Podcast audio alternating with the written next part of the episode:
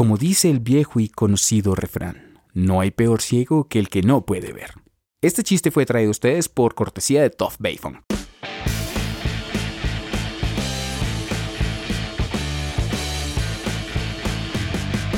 Esto es Alternativos. ¡Hey! Sean todos bienvenidos a este un nuevo episodio de Alternativos. En esta ocasión me acompaña el señor Mateo Salamea, un productor musical y a quien pueden encontrar en Instagram como arroba la chancleta rayal piso cósmica. ¿Cómo estás, Mateo? Bienvenido. Bien, muchas gracias. Bueno, ¿de qué vamos a hablar en esta ocasión? De Avatar la leyenda de Aang. Bueno, ¿de dónde surge este gusto por, por esa historia? Pues realmente fue una serie que empecé a ver casi que de manera aleatoria cuando era niño, por allá por 2005-2006. Un día pues estaban como pasando los comerciales en Nickelodeon y pues dije, ah, veámosla. Y pues sin saberlo se convirtió en mi serie favorita de todos los tiempos. Ah, Ok, es su serie favorita. Digamos que para mí está dentro de un top muy especial, que fueron esas series que yo pude ver en esos canales que eran destinados para niños, ¿no? Pues en ese tiempo yo veía en Nickelodeon La leyenda de Aang, veía Bob Esponja, en Cartoon Network veía creo que Duelo Shaolin en esa época, estaba la franja Toonami que pasaba Naruto y ahí fue cuando ah, me enganché súper. Pasaban con- Naruto y Dragon Ball. y a las como a las diez y media, 11 pasaban Satch Bell. No sé si lo conoce. Eh, fue una época donde también consumí muchísimo, muchísimo anime, entre comillas, porque hay un debate sobre si la leyenda de Aang es anime o es un cartoon. ¿Cómo lo ve usted? Pues en el pasado yo lo veía como un cartoon. Decía, no, el anime es japonés. Pero luego me di cuenta usando como metáfora los géneros musicales. Digamos, no sé, tal vez, bueno, el rock nació en Inglaterra, Sí. ¿sí? Pero acá en Colombia también hacen rock. Y en Argentina y en Latinoamérica en general. Rock en español, le dicen. Sí. Entonces, pues, ¿por qué el anime tiene que ser solo japonés? Sí, yo pienso que es más como por el estilo de dibujo. Exactamente. En ese contexto, Avatar es un excelente anime y está en, en mi top de esas historias que vale la pena ver y que de una vez le vamos dejando la recomendación a nuestros oyentes que disfruten de esta historia. Esto va a estar lleno de spoilers, pero sin embargo, usted la puede disfrutar porque es una historia llena de buenos momentos, de buenos personajes y bueno. Mateo, ¿qué es lo que más le llama la atención de esta maravillosa historia? Lo que más me llama la atención de Avatar es que a uno de niño, pues, en mi caso que yo lo vi de niño, le hacen, pues, ver a uno como realidades políticas, ¿sí? Ok, Digamos, un ejemplo, el genocidio de los maestros aires, ¿sí? sí. Pues es un programa para niños. ¿En qué programa para niños van a hablar de genocidios, para empezar? Sí, es cierto, es cierto. Digamos que es un tema que ocurre, es una realidad,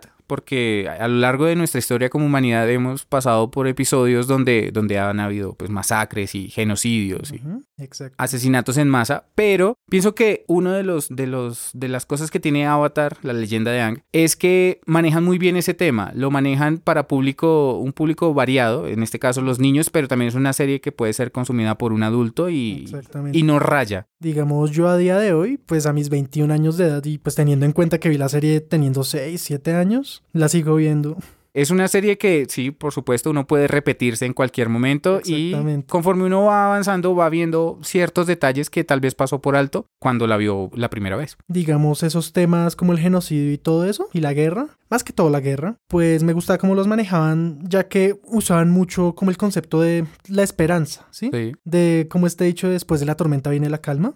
Pues, por ejemplo, uno siempre veía acá atrás diciendo, ay, que la esperanza. Entonces, pues uno se llenaba también de esa esperanza, porque uno quería ver que los buenos ganaran ahí. Sí, Quería claro. ver que se acabara la guerra. Si bien tenían personajes muy marcados, sí, hubo personajes que tuvieron una evolución, que tuvieron un cambio muy notable dentro de esta serie. Cuéntanos un poco más de la parte, sí, como de la, de la parte histórica de la serie. De qué va, de, de cómo se desarrolla su... Bueno, empieza con un niño que quedó atrapado en un iceberg. Sí. Este niño es el avatar. El avatar es una persona, pues, un maestro de los cuatro elementos. Pues de eso va la serie. Empecemos por ahí. Pues hay cuatro elementos, agua, tierra, fuego y aire. Sí. Entonces, hay varias etnias ahí. Entonces, maestros agua, maestros tierra, maestros fuego y maestros aire. La función del avatar es controlar todos esos elementos. Como traer equilibrio a, esos, a esas fuerzas elementales. Y bueno, otra de las funciones del avatar es ser un puente entre el mundo espiritual y el mundo físico. Veo que esta serie siempre lo, lo, lo percibí que tenía una gran carga precisamente narrativa hacia lo espiritual, como a la importancia que tiene ese plano espiritual eh, en la realidad. Exacto. Porque pues no el balance no son solo los elementos, también pues es el espíritu de cada persona. Ok. Entonces, a lo largo de toda la serie y de todo ese universo, pues hubo varios espíritus, por ejemplo, Ko el ladrón de rostros. Sí, era bastante tenebroso ese personaje, ¿no? Exactamente. Él es hijo de una, como un espíritu, una deidad, ¿cómo se llama ella? El espíritu de las caras, creo que es, una cosa así. La madre de los rostros, creo que se llamaba. Casi. Pero sí, de hecho, ese no me parece tan feo como el hijo, que es bastante tenebroso, pues, para la historia. Digamos con la madre de los rostros, creo que se llamaba.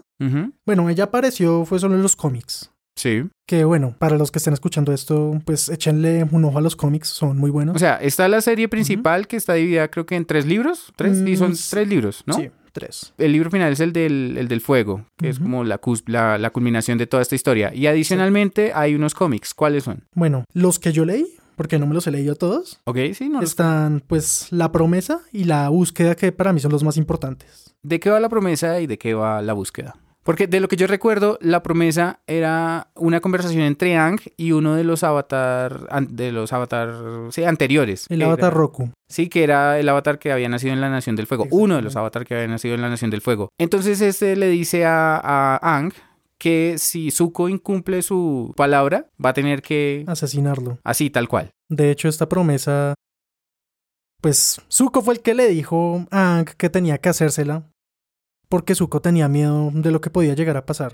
Estaba bastante inseguro al, al convertirse el, el señor en del el. Señor del Fuego. Pongamos algo de contexto para nuestros oyentes. Durante toda la historia, Zuko, por ejemplo, si hablamos de los personajes, de la construcción de los personajes, Zuko tuvo un desarrollo, creo que uno de los más interesantes dentro de la serie. Empezó siendo un marginado por su propio padre, luego se convirtió en... Un refugiado. Sí, siguiendo, siguiendo la, La línea del destierro. y todo lo que eso implica. Luego, gracias a- al, al trabajo, al acompañamiento que tuvo su tío Airo, que es un personaje también increíble para detallar, eh, sí, como analizar en detalle. Se merece un podcast del tío Airo. Sí, tal cual. Ya que es un personaje que tuvo una transformación importante. Entonces, para poner en contexto, él tuvo su historia con el avatar, fue un antagonista en algún momento y poco a poco llegó a convertirse en su maestro, en el maestro fuego de Ang y en uno de sus mejores amigos. Entonces, esa relación marcó la importancia de, por ejemplo, este cómic de la promesa. Digamos, yo al tío Airo lo veo más. Más que como un antagonista en cualquier momento de la historia, como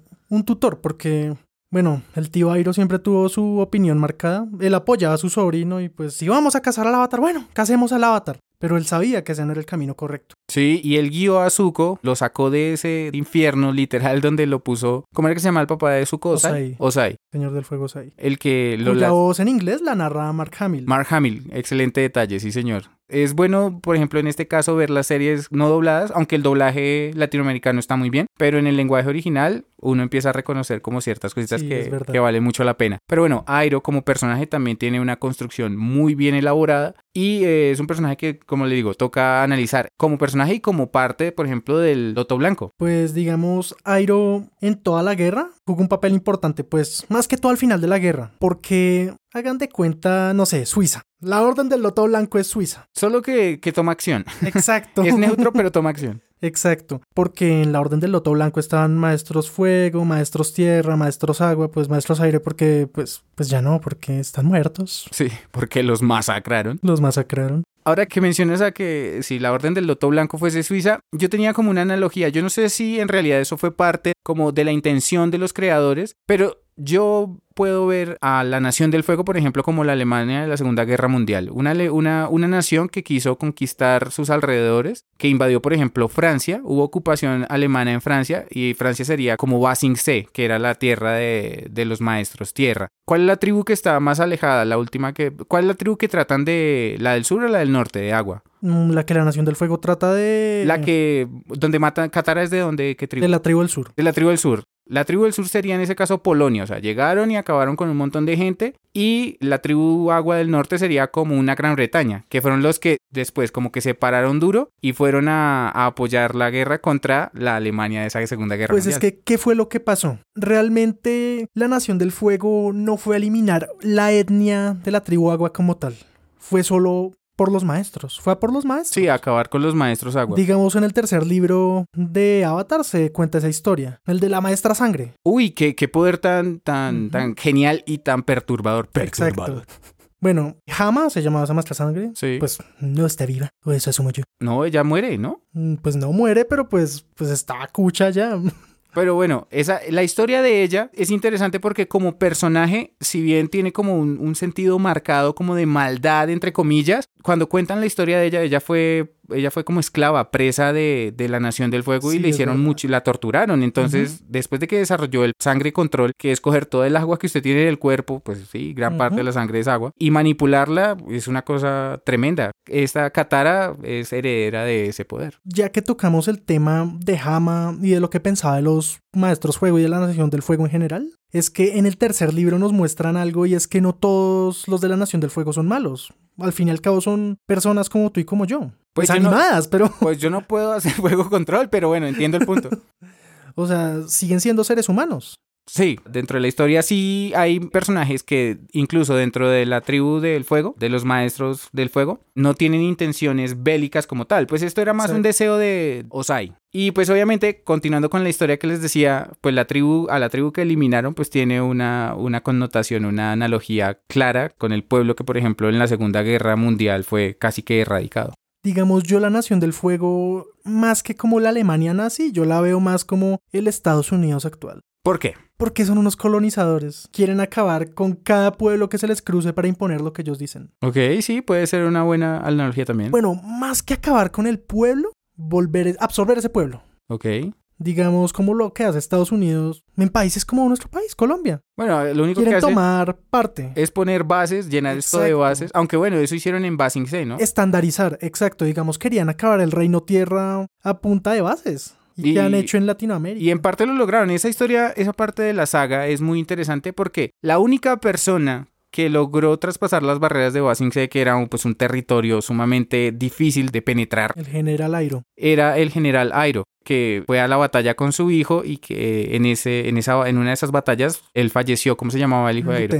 Luten. En ese episodio que se llama mm, eh, Historias de. Historias de hay un homenaje al final que dice en memoria de Mako. Mako era el actor de doblaje de- del personaje de Airo. Y al fallecer, los productores decidieron hacerle un homenaje con este capítulo que fue pues bastante bonito a mi forma de ver las cosas. Voy a hacer una referencia al anime japonés. Sí. Allá tienen una costumbre que es si un actor de doblaje muere, eliminan su personaje de la trama. Digamos, eso pasó, no recuerdo el nombre del actor de doblaje, pero pasó con Kisame Hoshigaki de Naruto. Sí. Pues el actor de doblaje murió y eliminaron al personaje. Qué voz tan chévere ahora que habla de Kisame, la que tenía precisamente él, era una voz como rasposa, como Sí. chévere, me, hizo acordar de, de eso precisamente. Pero bueno, ¿qué otros personajes usted recuerda así? Bueno, vámonos por el lado como de los, de los antagonistas, de los malos entre comillas. Digamos, la princesa Azula. Wow, personaje también trabajado, elaborado, con unas connotaciones mentales bien, bien específicas, ¿no? Ujú, Densa. Ella era una chica bastante talentosa para el fuego Un control. prodigio. Y había heredado la característica de uno de sus abuelos o de un ancestro, no sé si era el bisabuelo, me parece. El abuelo Azulón. Azulón. No era el bisabuelo, era el abuelo Azulón. Su bisabuelo era Sosin. Era Sosin. Y su otro bisabuelo, de hecho, era el avatar Roku. Es que la familia de la rosca, oiga, en eso, eso se presenta en muchos animes, que todos los personajes principales Ah. hacen parte de la rosca, del toroide. La familia Joestar en JoJo's Bizarre Adventure. Oiga, yo no he visto esa serie, pero bueno, podemos hablar de esa serie también. ¿Qué pasaba con Azula? Bueno, Azula era una niña prodigio, básicamente. Ella gozaba humillando a su hermano Zuko que no era tan bueno. Mm, digamos, pues hablando coloquialmente a Zuko le tocó comer mierda. Hay que censurar. no, sigue, por favor. Bueno, a Zuko le tocó muy duro, porque no era muy bueno. Recuerdo que en un capítulo, pues de niños, a los dos los pusieron a hacer demostraciones de fuego control eh, a su abuelo, Azulón. Sí. Pues Azula lo hizo perfecto y Zuko se cayó y hizo el ridículo.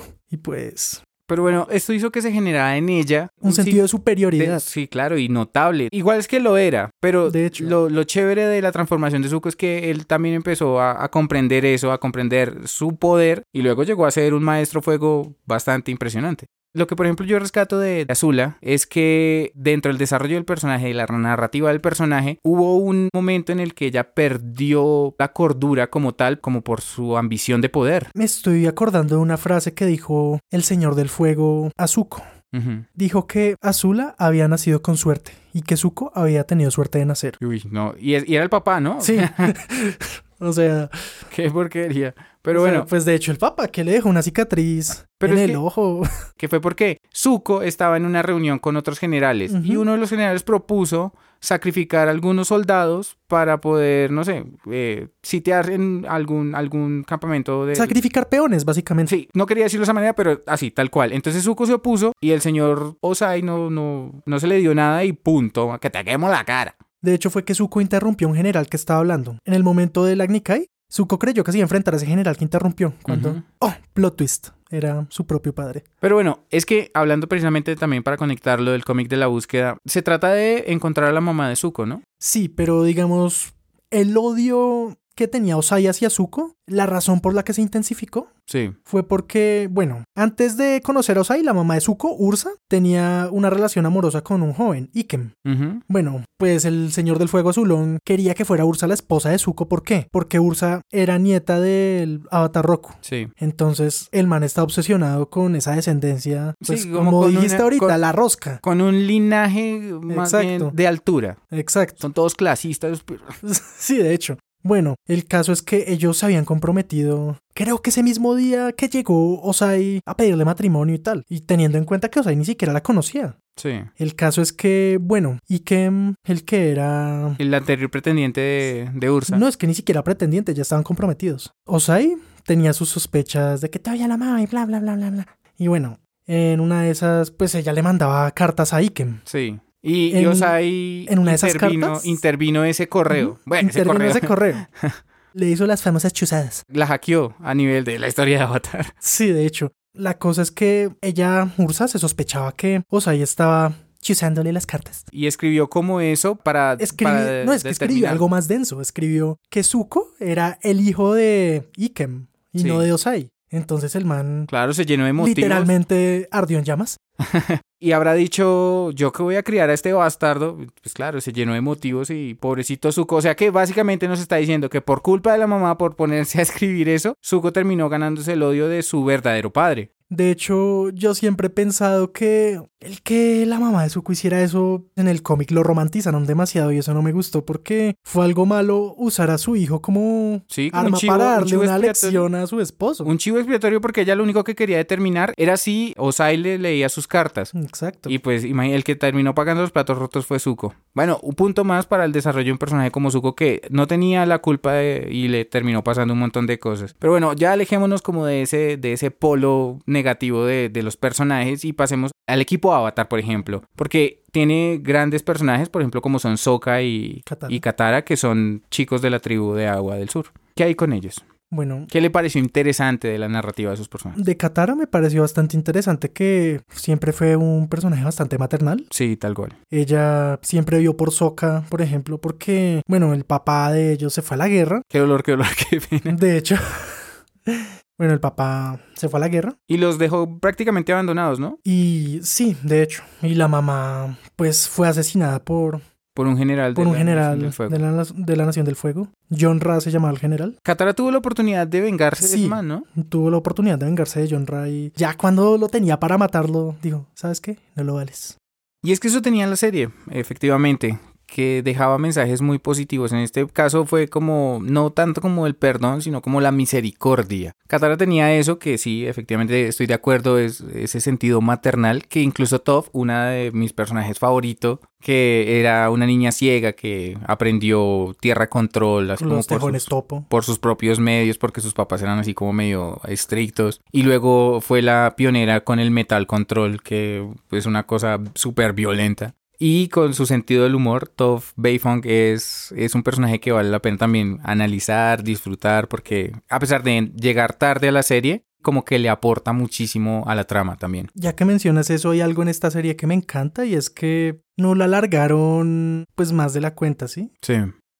Porque pasa mucho en muchas series que le ponen 7, 8 temporadas ahí de puro relleno. Sí, no, Avatar es disfrutable con una trama central bien definida. Hay obviamente momentos en los que hay subtramas, pero ah, aportan, aportan. Por ejemplo, el gag del vendedor de las colas, Sí, que es muy bueno. luego lo retomaron en La leyenda de Korra, que es como una secuela de, de la leyenda de Aang, de Avatar, la leyenda de Aang. Que eh, de eso podríamos hablar tal vez en otro episodio, porque también tiene sus connotaciones. Digamos que la serie en la leyenda de Aang creció un poco, se volvió más, más madura en términos de la narrativa del tema, no de la narrativa, sino del tema. Porque ya habían conflictos políticos, como de segregación, sobre todo para los maestros. Es un tema que podríamos analizar después, pero hoy estamos hablando de la leyenda de Aang. Y aún tenemos una, una extensa gama de personajes, pero bueno, dentro de los principales, ¿qué tal le pareció el personaje de Sokka? Un muy buen estratega. Sí, definitivamente. Una persona muy seria en el campo de batalla. Pues en el campo claro, de batalla. Sí, porque fuera de él era una era el payasito del grupo entre comillas, ¿no? Era el shitposter del grupo. Sí,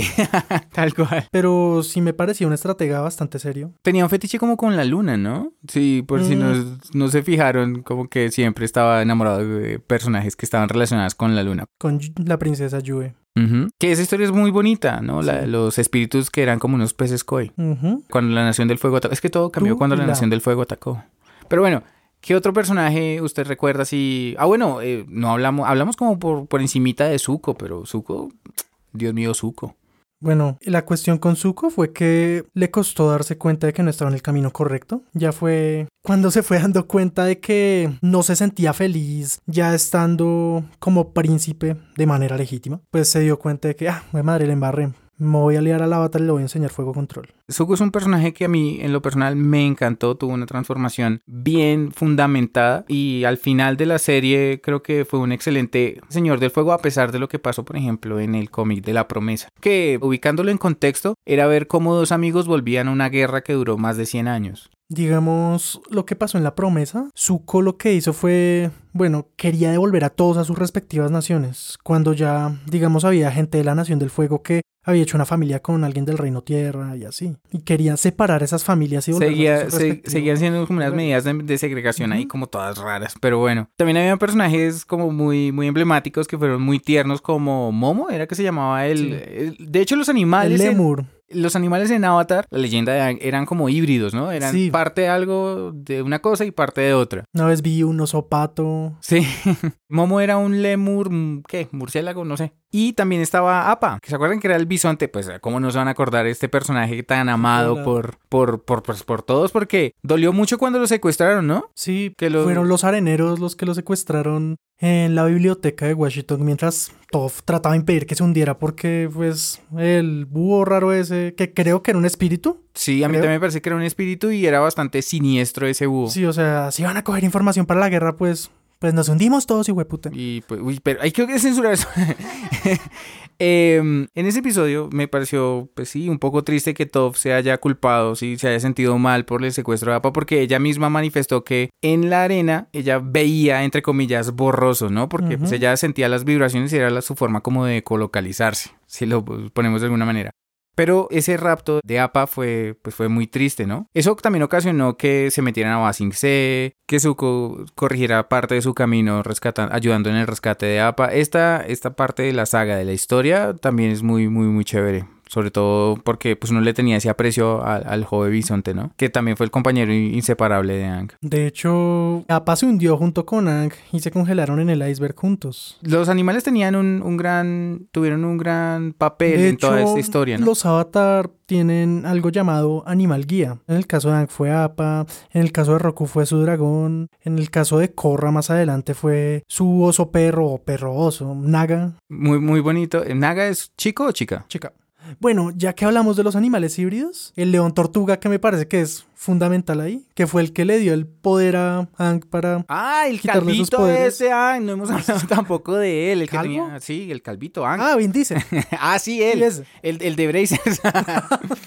Pero bueno, como no vamos a hablar de, de esa parte tan importante de la historia, porque mucha gente tuve la impresión que vieron esto como un Deus Ex Machina, que el avatar desarrollara el, el espíritu control, le voy a llamar así, para derrotar a Osai. Pero eh, precisamente fue un espíritu el que, el que le enseñó eso, ¿no? Pues realmente ese recurso que usaron los escritores, realmente me pareció un... O sea, usted sí piensa que fue un... Fue un una- guionazo, Ah, un un guionazo. guionazo muy hijo de madre, porque, o sea, ahí de la nada, oh, me, encon- encuentre un león tortuga que me va a enseñar cómo es que se llama espíritu control. No, Digámosle espíritu control Sí. por el momento. pero O sea, sí siente que fue un guionazo. sí, la Yo- verdad es que sí. Es que yo lo veo tal y como, como pasando a esta parte de, del desarrollo del personaje de, de. Y es que Aang siempre manifestó su sentido como pacifista. Sí. Él, de hecho, se fue, terminó congelado porque él estaba huyendo de Él ese no quería conflicto. ser el avatar. Pues es que fue una carga muy grande para un niño de que tenía él 12, 12 años años. tenía.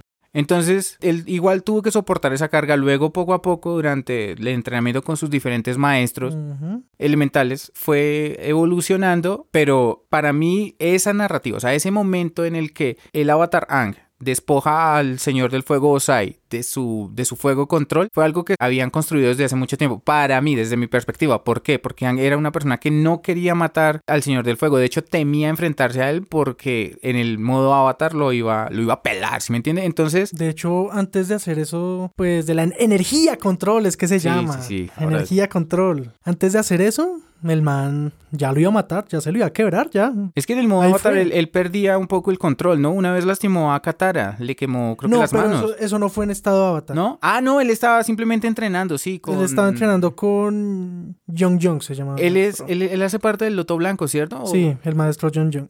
John Young. Bueno, el Avatar Aang, en ese estado, bueno, lo que pasó fue que cuando intentó aprender a controlarlo por primera vez el estado Avatar, fue con el Guru Patik. Ah, Pues fue a abrir los chakras, pero no pudo abrir el chakra que consistía en que tenía que desapegarse de todo ser querido, tenía que dejar los apegos atrás, y pues eso incluía a Katara, su amor, pues. Aunque bueno, ¿usted no sintió en algún momento de la serie que había como un como una especie de romance entre Zuko y Katara? Sí, de hecho sí.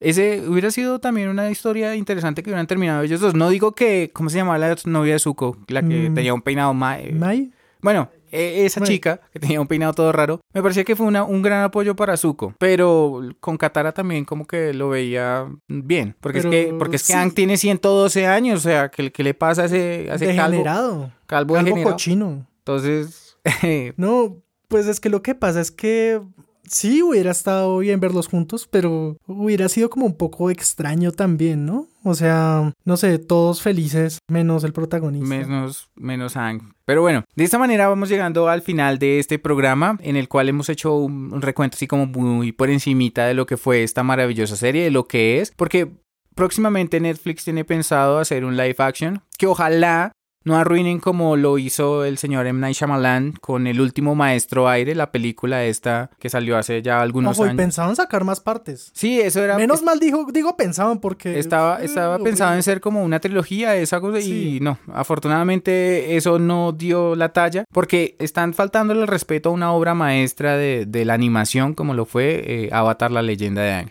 Bueno, impresiones finales, Mateo. Bueno, qué chimba de serie. Sí. la. ¿Qué recomendaciones tienes para nuestros oyentes en alternativos? Vean Avatar, lean los cómics, también vean la leyenda de Korra y también lean los cómics de la leyenda de Korra. Pues es un universo bastante interesante, así que lo recomiendo. Mucho. Bueno, muchísimas gracias Mateo, fue un placer tenerte aquí con nuestro equipo de alternativos. A todos ustedes que nos escucharon les agradecemos por su tiempo invertido. Escuchando esperamos que les haya gustado, que si conocen esta historia lo hayan disfrutado y si no, vayan, corran y, y lean sobre la leyenda de Agar, el último maestro aire, porque es una serie que tiene una excelente construcción, porque es una serie que tiene unos personajes fantásticos y porque es una serie que es una obra maestra dentro de la historia de la animación. Entonces, pues ahí les queda esa recomendación de de alternativos. Bye bye.